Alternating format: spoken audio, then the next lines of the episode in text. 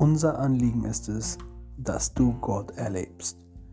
Wir beten, dass das Gesagte dir hilft, deinen nächsten Schritt im Glauben zu gehen. Und ich darf euch jemanden vorstellen, den ihr bestimmt kennt. Das ist der liebe Andi. Und ich und Andi haben einige Jahre miteinander verbracht. Wir waren gemeinsam auf der gleichen Bibelschule. Und ich wollte ein paar Takte sagen, bevor der Mann loslegt.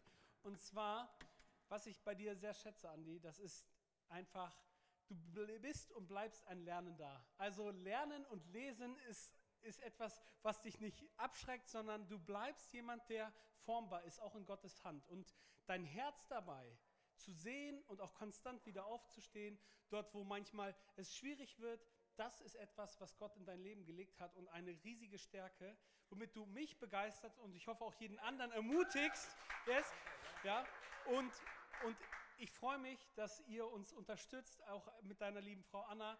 Und äh, ich kann einfach nur sagen, Andi ist ein richtig feiner Kerl, der, der einfach das Herz am rechten Fleck hat und auch immer ein suchendes Herz bei Gott hat. Und das ist das, was dich auszeichnet. Ich danke dir, mein Lieber. Diene uns mit Gottes Wort. Ja, danke. Ja, Leute, es ist mir eine Ehre, heute hier sein zu dürfen und hier predigen zu dürfen. Richtig schön.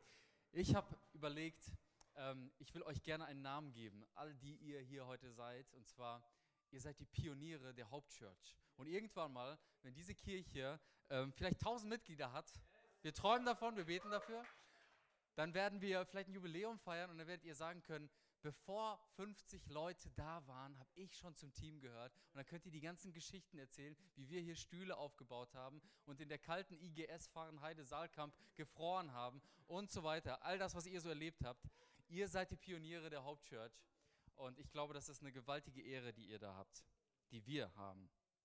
Ja, wir machen weiter in unserer Predigtserie. John hat letzte Woche uns schon mal einen Crashkurs gegeben durch das Alte Testament und hat dem äh, der Predigt das, den Titel gegeben Old is Gold. Und ähm, am Ende der Predigt hat John etwas illustriert. Er hat dann ein großes Schweigen illustriert, das ein Stück weit das zeigt, was kurz vor Beginn des Neuen Testaments, bevor das geschrieben wurde, ähm, passiert ist. Und zwar, Gott hat für 400 Jahre geschwiegen. Er war einfach still. Er sprach nicht mehr durch Propheten, bis dann der große Prophet ähm, Johannes kam und den Weg für Jesus ähm, geebnet hat und auf ihn hingewiesen hat und ihn getauft hat. Und bevor ich jetzt gleich zu Jesus komme und ich habe meine, äh, meine äh, Predigt mit dem Titel gegeben, Wer ist Jesus? Ähm, wollte ich einmal mal kurz ein Bild reinwerfen. Und zwar, kennt ihr das so? Ihr habt so echte Freunde, so Leute, die euch einfach nur richtig erfrischen, mit denen ihr einfach richtig gerne zusammen seid. Für mich ist John auch so jemand. Äh, ich weiß ganz genau, er will für mich immer nur das Beste. Und ich kenne noch jemand anderes, der auch so ein richtig angenehmer Kerl ist. Und zwar, das ist Kevin aus Detmold. Und das ist so ein lustiger Kerl. Egal, was er sagt, es ist immer lustig. Man will gar nicht weg von ihm, weil einfach, es ist einfach nur angenehm. Du musst den ganzen Tag nur lachen und äh, egal, was er sagt, es ist einfach nur schön. Es, es tut einfach richtig, richtig gut, in seiner Gegenwart zu sein. Und ich glaube, Gott will das noch viel, viel mehr für dich sein. Gott will dich glücklich machen. Er hat dich geschaffen, um ein Objekt der Liebe zu haben. Er hat dich geschaffen, um dich glücklich zu machen. Und deine Aufgabe, deine erste Priorität in diesem Leben ist es, diese Liebe anzunehmen. Ja, ihr Lieben, wer ist Jesus? Es gab einen Menschen, der so ein Charisma hatte, der so eine Ausstrahlung hatte, dass Menschen gerne in seiner Nähe waren. Und zwar war das Jesus. Ich will, will uns heute, will dir heute klar machen, dass Jesus oft viel, viel mehr ist als das, was du denkst. Er hat einen Anspruch, der gewaltig ist. Und ich will, dass du heute nach dieser Predigt eine neue Entscheidung für Jesus triffst. Für oder gegen Jesus. Denn ich glaube, zwei Fragen werden wir alle am Ende unseres Lebens vor Gott beantworten müssen. Die erste Frage ist, wer ist Jesus? Gott wird dich fragen, was hast du mit meinem Sohn gemacht? Die zweite Frage ist, was hast du mit dem gemacht, was ich dir geschenkt habe? Was hast du mit den Gaben gemacht, die ich dir gegeben habe? Denn wisst ihr, manche sagen, Jesus war ein großer, großartiger, moralischer Lehrer gewesen und er war ein ethisch lebender Mensch gewesen, der auch ein Vorbild in gewisser Art und Weise darstellt. Das ist so die gängige Überzeugung heute in unserem Land, in unserer Gesellschaft über Jesus. Aber ich glaube, damit vergewaltigen sie Jesu Anspruch, Gott zu sein. Wenn er die Welt verändert hat, mit der Kraft, mit der er behauptete, sie zu verändern, dann muss er Gott gewesen sein. Davon bin ich zutiefst überzeugt. Und ich glaube, wir können Jesus auch nicht als Morallehrer abtun, denn das war nie sein Anspruch. Und deswegen habe ich hier wichtige Grundüberlegungen. Nächste Folie bitte. Ähm, vor, zu Jesus. Zum einen, Jesus ist eine historische Person. In der Wissenschaft gilt Jesus als historische Person. Das weiß man aus sicheren und zuverlässigen Quellen. Wenn wir irgendwas wissen, was irgendwie sicher ist in der Wissenschaft, dann ist es auch gerade das, dass Jesus eine historische Person ist. Ihn hat es also wirklich gegeben. Wir können ihn nicht als Märchen abtun. Das heißt, die Frage ist nur, wer war dieser Jesus? Und dann der zweite Punkt, Jesus ist der größte Weltveränderer. Über drei Milliarden Menschen zählen heute zur Christenheit und äh, folgen auch seiner Moral. Nicht alle von ihnen folgen Jesus wirklich persönlich und wissen auch genau, was Jesus gemacht hat und haben auch keine Beziehung zu ihm. Ähm, und dennoch sind viele Gesellschaften bis heute auf seinem geistigen Erbe erbaut ob bewusst oder unbewusst. Und dann das dritte, Jesus unterstrich seinen Gottesanspruch, indem er Sünden vergeben hat. Also Jesus behauptete, Gott zu sein. Und ich habe uns einen Vers mitgebracht, nächste Folie bitte, ähm, wo es heißt, mein Sohn, deine Sünden sind dir vergeben. Einige Schriftgelehrten, die dort saßen, das ist ein Kontext, in dem wir uns jetzt hier bewegen. Ähm, Jesus sagt das zu einer Person und dann saßen da eben auch noch so ein paar ähm, Theologen. Einige Schriftgelehrten, die dort saßen, lehnten sich innerlich dagegen auf. Wie kann dieser Mensch es wagen, so etwas zu sagen, dachten sie. Das ist ja Gotteslästerung. Niemand kann Sünden vergeben außer Gott. Also Jesus war ganz klar, das, was er hier sagt, das konnte nur Gott tun. Nur Gott kann Sünden vergeben. Und er sagt zu diesem Menschen, deine Sünden sind dir vergeben. Das heißt, Jesus hatte einen Gottesanspruch. Nächste Folie. Es geht noch weiter. Jesus hatte einen Exklusivitätsanspruch. Also, entweder sagte er, ich bin wahr oder alle anderen sind falsch. Ich habe einen Vers mitgebracht, ähm, wo Jesus sagt, ich bin der Weg, ich bin die Wahrheit und ich bin das Leben.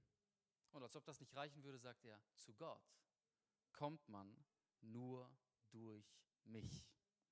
Also Jesus hat einen Exklusivitätsanspruch. Er sagt, er ist die Wahrheit, er ist der einzige Weg zu Gott. Und dann der nächste Punkt, Jesus verspricht ewiges Leben. In Johannes 11, 25 bis 26 heißt es, ich bin die Auferstehung und das Leben. Wer an mich glaubt, der wird leben, auch wenn er stirbt. Und wer lebt und an mich glaubt, wird niemals sterben. Und dann stellt er eine sehr interessante Frage. Glaubst du das? Glaubst du das? Glaubst du Jesus? Glaubst du mir? Wir müssen also eine Antwort auf Jesus finden. Und ich finde es gut, wir sind ja ähm, nicht die ersten Menschen, ne, so kurz nach Adam und Eva. Ich habe übrigens lange in der Bibelschule geglaubt, ähm, in der Kirche, wo ich war, das ist die Kirche quasi nach der Urgemeinde und dazwischen gab es nichts, bis ich dann äh, Kirchengeschichte äh, kennengelernt habe und gemerkt, dass es eine Reihe von Menschen gab, die ihr Leben schon Jesus hingegeben haben und verschiedene äh, Trends in der Kirche miterlebt haben und so weiter. Und ähm, ich bin froh, dass wir dieser Frage nicht als erstes nachgehen müssen. Und es gab einen Mann, der hieß C.S. Lewis. Er war Schriftsteller und ihr kennt ihn vielleicht auch als, als Autor der Chroniken von Narnia. Und ähm, Lewis hat sich auch mit dieser Frage auseinandergesetzt und er gibt uns drei Möglichkeiten, ähm, auf Jesus einzugehen. Und das nennt man auch das C.S. Lewis Trilemma. Und er sagt in Englisch, Jesus is entweder Liar, Lunatic or Lord. Zu Deutsch, entweder ist Jesus ein Lügner oder ist ein Irrer oder er ist tatsächlich Gott. Also entweder ist Jesus ein Hochstapler, der einfach nur irgendwas, irgendein Zeug aneinandergereiht hat, oder er ist ein Hohlkopf oder Psychopath, oder er ist wirklich der Herr, der er behauptet zu sein.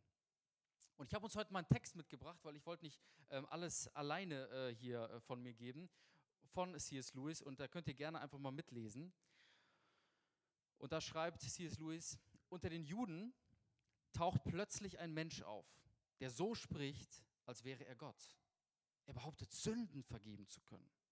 Er sagt, er sei von Ewigkeit an gewesen. Er sagt, er werde am Ende der Zeiten kommen, um die Welt zu richten. Überlegen wir uns, was das heißt. Unter Pantheisten, etwa bei den Indern, könnte jeder sagen, er sei ein Teil Gottes oder eins mit Gott. Dabei wäre gar nichts Besonderes. Dieser Mann aber konnte nicht einen solchen Gott meinen, denn er war ein Jude. In seiner Sprache bedeutete Gott jenes Wesen außerhalb der Welt, das die Welt erschaffen hatte und von allem anderen unendlich verschieden war. Wenn man das bedacht hat, wird klar, das, was dieser Mann gesagt hat, war schlechthin das Unerhörteste, was je über menschliche Lippen gekommen ist. Der Text geht noch weiter, nächste Folie. Uns entgeht leicht der Anspruch, der in der Behauptung liegt, Sünden vergeben zu können. Wir haben es so oft gehört, die sind deine Sünden vergeben und so weiter, kennt ihr alles wahrscheinlich, dass uns gar nicht mehr bewusst wird, was damit eigentlich gesagt wird. Diese Behauptung ist so ungeheuerlich, dass sie komisch wirken müsste, käme sie nicht von Gott selbst. Wir alle würden verstehen, dass ein Mensch ein ihm, unan, äh, ein ihm angetanes Unrecht vergibt. Jemand tritt mir auf den Fuß und ich verzeihe ihm. Jemand stiehlt mir mein Geld und ich vergebe ihm. Was aber sollen wir mit einem Menschen anfangen, der selber unberaubt und unbehelligt verkündet, er vergibt allen, die anderen Leuten auf die Füße treten und anderer Leute Geld stehlen? Eselsdumme Albernheit wäre noch die zarteste Umschreibung für ein derartiges Verhalten. Okay, letzte Folie von ihm. Und doch hat Jesus eben genau das getan. Er sagte zu den Menschen, ihre Sünden sind ihnen vergeben, ohne erst alle die anderen zu fragen, denen sie mit ihren Sünden Unrecht getan hatten.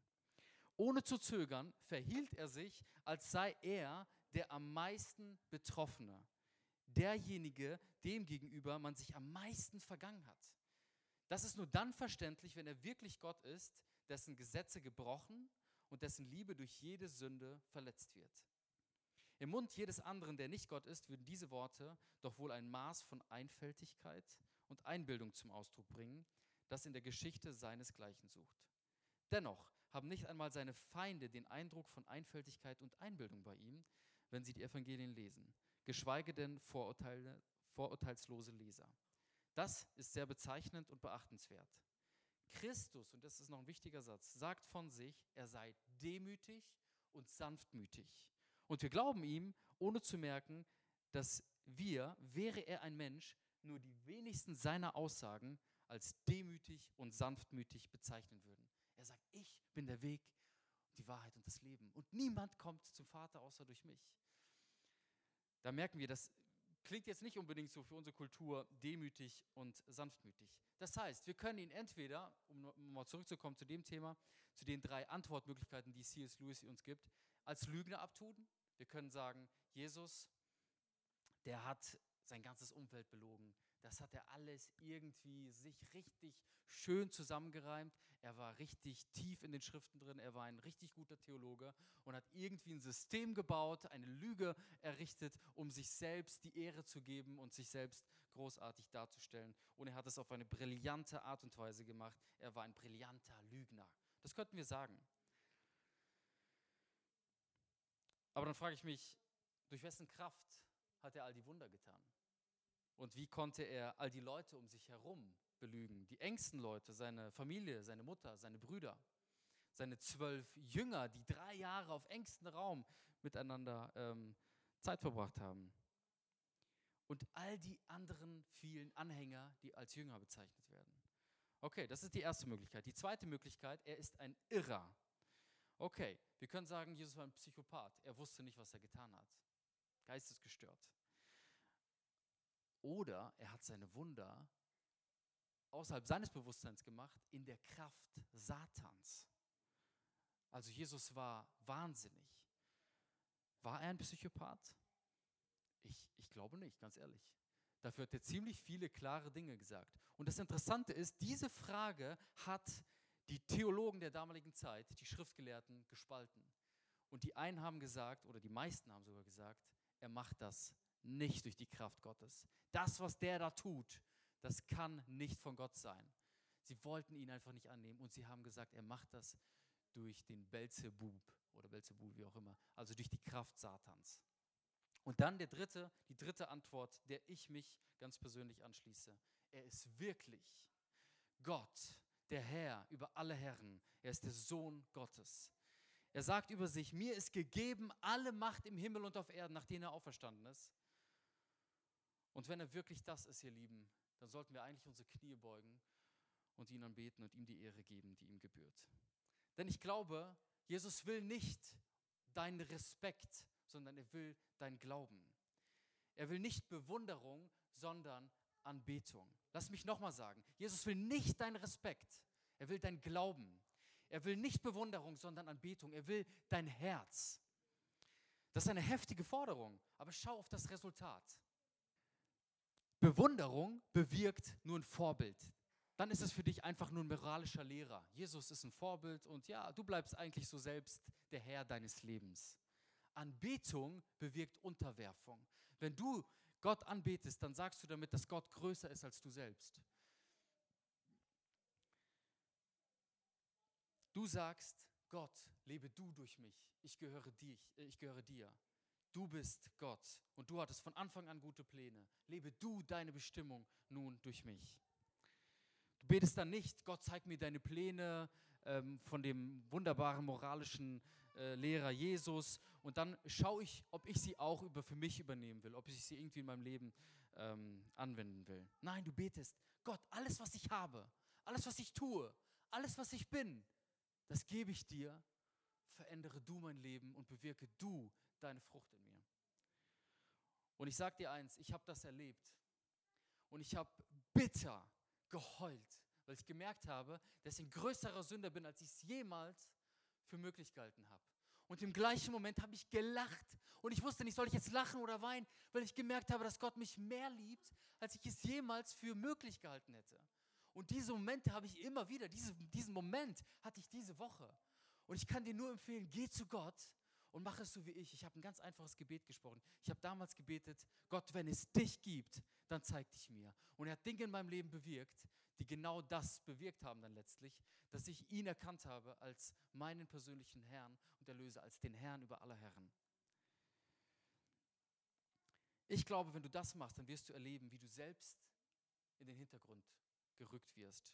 Wenn du Jesus als deinen Retter annimmst, dann wirst du Gott in deinem Alltag entdecken. Dir werden Menschen auf einmal auffallen. Es wird sich auf einmal nicht mehr alles um dich drehen. Du wirst anders über deine Mitmenschen denken. Du, du bist frei, sie zu lieben. Du bist frei, ihnen Gutes zu tun. Du wirst weniger über dich nachdenken.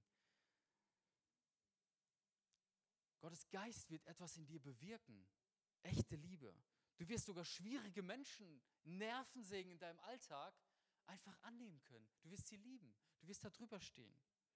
Du hast auf einmal Geduld mit ihnen. Du kannst ihnen gegenüber trotzdem freundlich bleiben. Und du wirst innerlich zutiefst ruhig. Du wirst friedlich. Du freust dich am Leben und nimmst die Dinge dankbar aus Gottes Hand an. Du fängst an, dein Essen zu genießen, deine Arbeit zu genießen, Autofahrten, weil du irgendwie den größeren Plan Gottes in all dem entdeckst.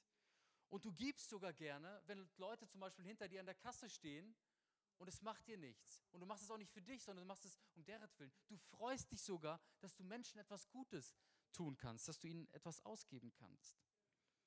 Früher hast du vielleicht daran dann gedacht, wie gut du dastehst, aber nein, das machst du dann nicht mehr. Du tust es aus reinem Herzen und machst, ähm, dass Menschen geliebt werden.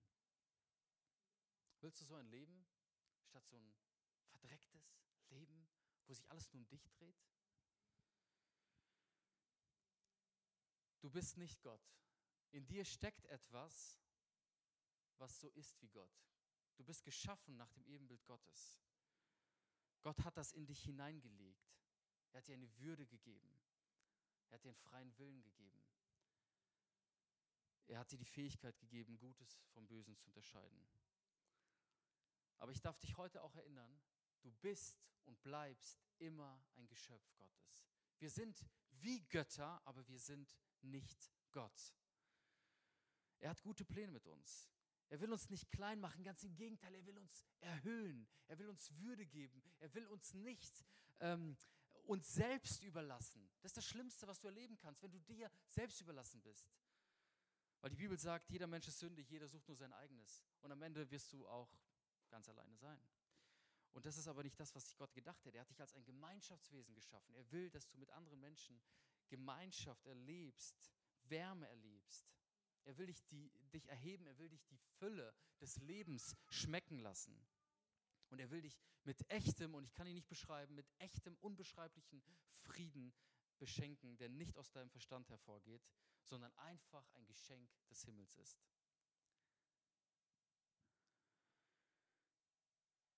Johannes, der beste Freund von Jesus, einer der engsten Jünger in, im Kreis der zwölf Jünger von Jesus, der sagt oder schreibt in Johannes 8, Vers 36, nur wenn der Sohn euch frei macht, seid ihr wirklich frei. Gott will dich frei machen. Er will nicht, dass du ein Leben in Sklaverei führst. Und Sklaverei kann sich auf viele Dinge in deinem Leben ähm, auswirken. Das kann Schuld sein. Du merkst, du hast Dinge verbockt, du hast Dinge gemacht, die nicht in Ordnung sind. Es kann Angst sein. Du hast Dinge in der Vergangenheit erlebt und, und projizierst sie auf die Zukunft oder du hast tatsächlich Ängste. Aber ich sage dir was, Gott kann dich davon frei machen. Gott kann uns einen Geist geben, der über der Angst steht und der ganz andere Dinge in dir bewirkt. Liebe, Kraft, Besonnenheit. Und ich sage es dir ganz ehrlich, ich habe ganz oft auch Angst. Aber ganz oft merke ich, ich kann mit dieser Angst zu Gott geben, gehen und dann bin ich frei. Ich bin frei. Und dann ist es mir egal. Selbst wenn ich sterben würde, ist es mir egal. Denn ich bin nicht froh, dass ich bei Gott bin und das Leben hinter mir lassen kann. Du hast keine, keine Angst mehr, weil, weil du weißt, dass dich was viel Größeres, was viel Besseres erwartet. Gott liebt dich, er hat richtig gute Pläne mit dir. Gott macht dich frei von deinen Sorgen. Er sagt, du musst dich nicht den ganzen Tag quälen. Du musst nicht dein Leben selbst gestalten. Ich will das Ruder in deinem Leben in die Hand nehmen. Ich will dein Leben in die Hand nehmen. Und er nimmt dir die Sorgen weg. Und Jesus sagt, wirf deine Sorgen auf mich. Wirf deine Sorgen auf mich. Ich nehme sie und ich sorge mich darum. Und vielleicht kann es aber auch so eine gewisse Moral sein, eine Gesetzlichkeit, die dich selbst versklavt, Du machst Dinge, die du einfach immer für richtig hältst oder die dein Gesell die Gesellschaft um dich herum ähm, richtig hält. Aber ich sage dir eins, Wissen bläht auf und Strukturen eng ein. Und Jesus will dich selbst davon befreien.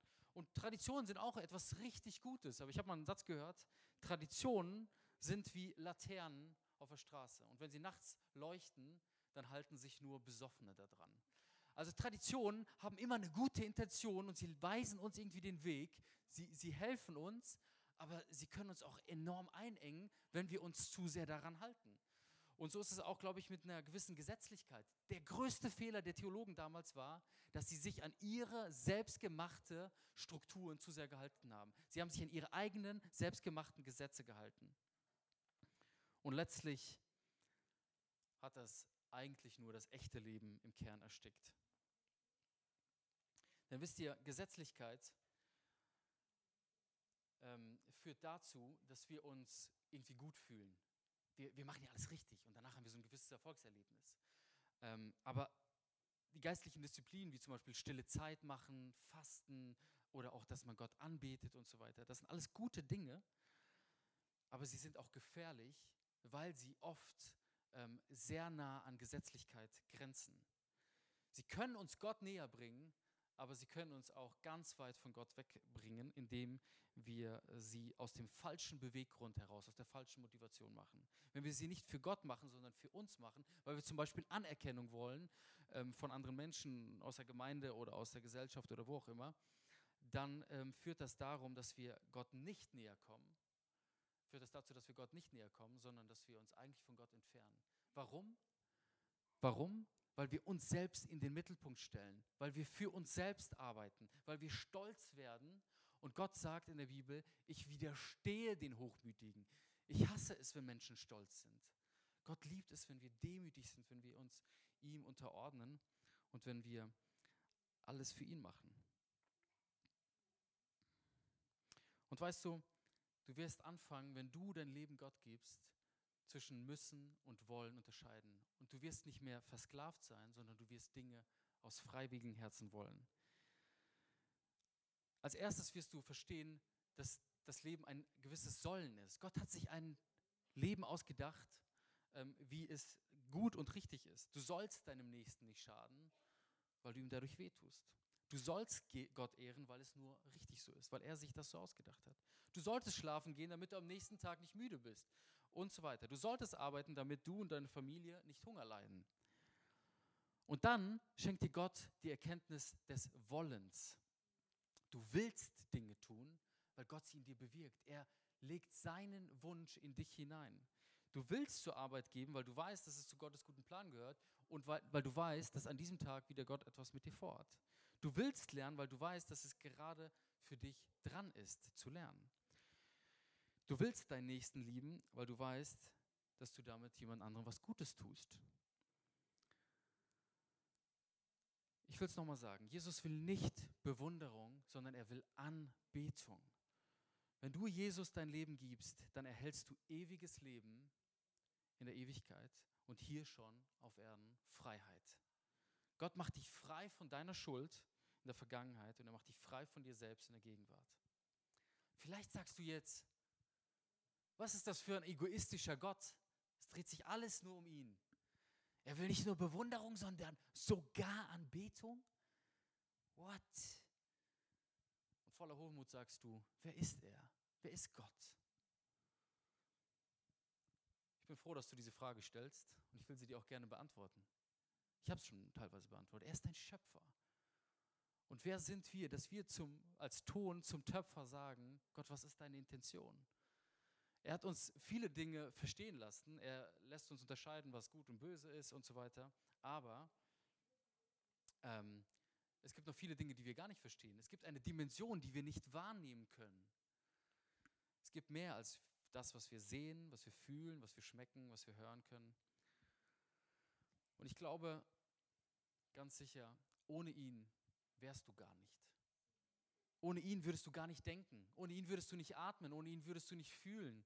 Ohne ihn würdest du gar nichts wissen. Ohne ihn würdest du heute hier nicht sitzen. Ohne ihn gäbe es das gesamte Universum nicht. Ohne ihn würde die Welt nicht so aussehen, wie sie heute aussieht. Ohne ihn gäbe es keine Kreativität. Es gäbe keine Schönheit. Wisst ihr, ganz oft wird der Himmel als einfach so ein weißes, ähm, Blatt Papier, würde ich jetzt schon fast sagen, bezeichnet. Alle sind weiß angezogen, ähm, spielen Hafen und ähm, alles ist weiß, weiß, weiß. Voll langweilig. Gott hat die Welt doch ganz anders gemacht. Er hat sie kreativ gestaltet, er hat Farben benutzt. Er hat sich was, was richtig Gutes dabei gedacht. Wenn alles weiß ist, das, ist, das das ist mir zu steril. Das glaube ich nicht, dass Gott sich den Himmel so ausgedacht hat. Ich glaube, das wird noch viel, viel schöner. Die Farben werden noch intensiver, noch kraftvoller sein im Himmel. Und für mich ist eher dieses ganze Weiße, äh, wie gesagt, eine Assoziation mit, mit Krankenhäusern und ein Stück weit auch mit der Hölle. Ich glaube, da wird alles weiß sein, ähm, aber nicht äh, im Himmel. Wie gesagt, ohne Gott gäbe es weder Mann noch Frau, es gäbe weder Tiere, es gäbe gar nichts. Ohne Gott gäbe es das nicht. Und die Bibel zeigt zwei Seiten einer Medaille von uns als Menschen, als Geschöpfe. Einerseits sagt sie, wir sind irgendwie nichtig, wir leben nur eine begrenzte Zeit, wir sind so ein bisschen wie Gras, eine Zeit lang blühen wir und am nächsten Tag guckt man nach uns und wir sind gar nicht mehr da. Und dann die andere Seite der Medaille ist, Gott erhebt uns, er betrachtet uns auf Augenhöhe, er respektiert unsere Entscheidungen, er behandelt uns, als ob wir Götter wären. Und wisst ihr, ich glaube, um einfach zurückzukommen zu dem, wie, wie, die, wie die Welt geschaffen wurde, Gott hat die Welt geschaffen, um ein Objekt der Liebe zu haben. Und er wollte jemanden haben, mit dem er in Beziehung leben kann. Er wollte ein Gegenüber. Aber er wollte Menschen nicht zwingen, sie zu lieben, sondern er wollte ihre freiwillige Liebe. Und deswegen kannst du dich auch heute entscheiden, Gott freiwillig zu lieben. Aber wisst ihr, ich glaube, Gott kam auch bestimmt der Zweifel, was ist, wenn sie mich nicht lieben? Was ist, wenn sie mir den Rücken zukehren? Ich weiß es nicht, aber wie auch immer, Gott hat uns trotzdem geschaffen. Er ist dieses gewagte Risiko eingegangen, weil er freiwillige Liebe haben wollte. Und wisst ihr, Gott wollte eigentlich der Herr von jedem Menschen sein. Und er wollte nicht der Herr sein, wie wir oft Herr verstehen, von oben herab, weil wir haben sehr oft negative Assoziationen, vor allem wir Deutsche, mit Leuten, die irgendwie über uns stehen, die irgendwie uns führen wollen. Ähm, aber Gott ist ganz anders. Er ist voller Liebe. Und ich glaube, wir müssen da auch ganz oft unser Gottesbild überdenken und es nicht projizieren auf das, was wir irgendwie mit Herrschaft assoziieren. Und wisst ihr, das Traurige ist, was Johnny auch aufgezeigt hat, die Menschen haben sich von Gott abgewandt eine Generation nach der anderen. Und es gab einzelne wenige, die sich nicht von Gott abgewandt haben. Die nannte man dann Propheten oder Priester, weil sie ganz nah an Gott dran waren. Und Gott hat durch diese Menschen gesprochen, hat ihnen immer wieder versucht klarzumachen, ich liebe euch, ich liebe euch, ich liebe euch, ich gehe euch nach. Wie kann ich es euch noch einfacher machen? Und er hat einen Bund nach dem anderen errichtet, der immer leichter und leichter wurde, bis dann Jesus kam. Und ich kann mir das so gut vorstellen, wie Jesus einfach im Himmel sitzt oder Gott, der Vater im Himmel sitzt und um ihn der Heilige Geist und, und Jesus. Und er guckt sich diesen Schlamassel der Menschheit an und sieht, dass die einfach alle verloren gehen. Und er sagt, was können wir tun? Was können wir tun? Und dann merkt er, es geht eigentlich gar nichts. Und Jesus sagt vielleicht sogar, Vater, du hast festgesetzt, dass die Menschen, wenn sie dich von, sich von dir abwenden, dass das Sünde ist und auf die Sünde steht der Tod. Dass diese Menschen alle sterben müssen. Und, Jesus sagt, äh, und der Vater sagt vielleicht, ja, du hast recht, das stimmt. Aber es muss doch einen Weg geben. Es muss doch einen Weg geben. Und ich kann mir das so vorstellen, weil die drei einig sind, dass sie alle drei im gleichen Moment diesen Gedanken hatten und sich strahlend angeguckt haben und gemerkt haben, das ist es. Das ist es. Dann guckt der Vater seinen Sohn Jesus an und sagt, geh du, geh du, du weißt schon, was ich meine. Und Jesus sagt, ich gehe. Und dann wird der Schöpfer zum Geschöpf. Ganz zerbrechlich in den Armen von Maria wird er ein kleines Baby und er lässt sich ganz bedürftig von dieser Maria groß erziehen, groß werden und lernt dazu in dieser Gesellschaft. Und er zeigt den Menschen, wer der Vater ist. Er liebt die Menschen, er nimmt sie an. Und er geht den Menschen nach, er tut Wunder und sagt dann irgendwann mal, ey, wenn ihr mich seht, dann seht ihr den Vater. Alles, was ich tue, tue ich durch den Vater. Gott, der Vater liebt euch und er will es euch richtig einfach machen. Und ich zeige euch das mit den Taten, die ich tue. Und er lässt dann Blinde sehen, er lässt Lahme gehen. Und er bewirkt großartige Wunder. Und was machen die Menschen? Sie lehnen ihn ab. Sie lehnen ihn ab. Und gerade die, die es hätten wissen müssen, die die Schriften richtig gut kannten, dass Jesus, der Messias, kommen würde, genau die nageln ihn ans Kreuz. Sie lehnen ihn ab. Und als ob das alles nicht reichen würde, dass er überhaupt schon vom Schöpfer seine Herrlichkeit im Himmel aufgegeben hat, sich begrenzt in Zeit und Raum auf diese Welt kommt. Nein, er lässt sich auch noch töten. Er lässt sich ermorden unschuldig. Aber das tut er nur, weil er uns mehr liebt als sein Sohn. Er liebt uns wie sein Sohn.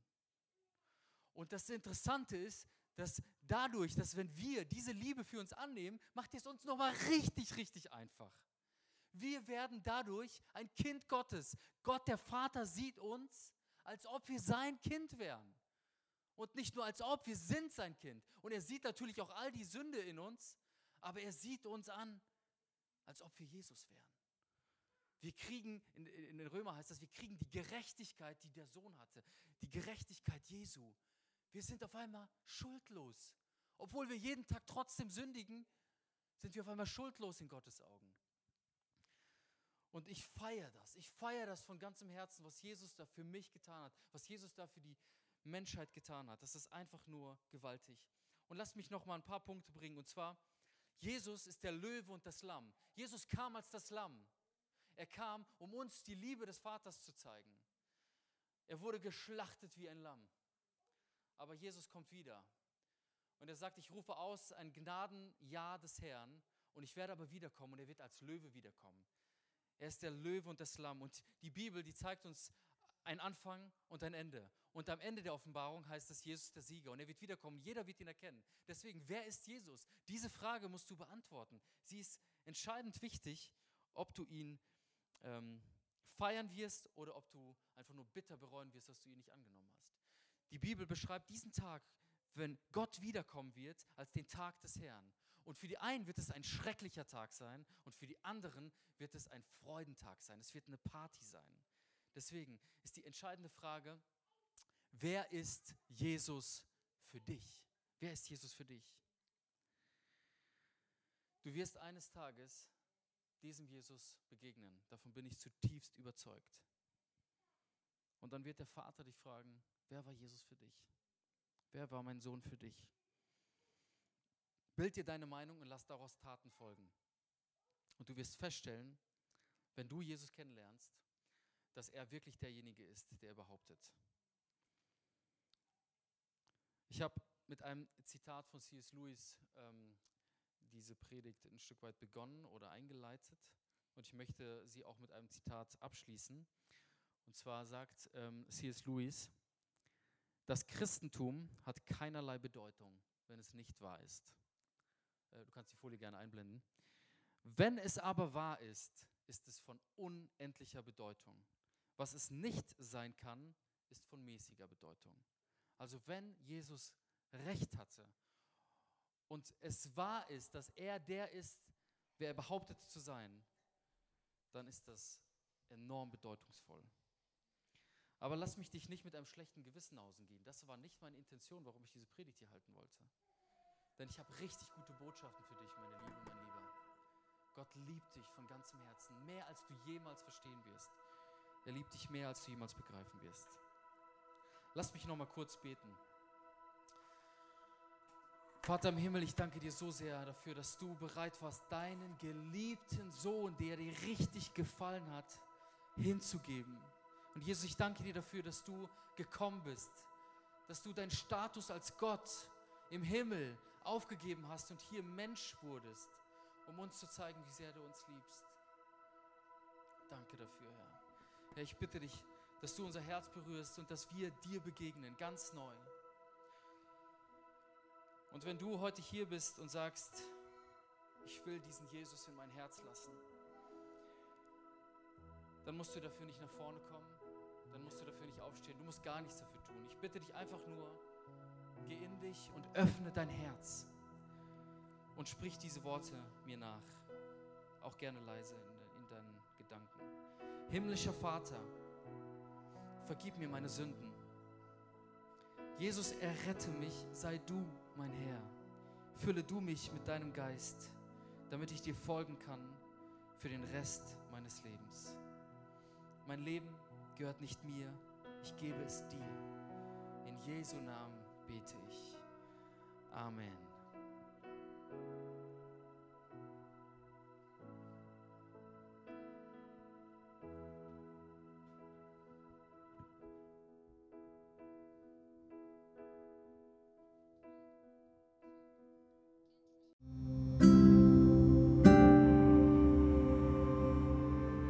Unser Wunsch ist es, dass die Worte dich herausfordern und dir Kraft und Hoffnung für deinen Alltag geben. Besuch uns doch gerne und lerne uns näher kennen. Über deine Unterstützung dieser Arbeit würden wir uns freuen. Alle Infos unter hopechurch.de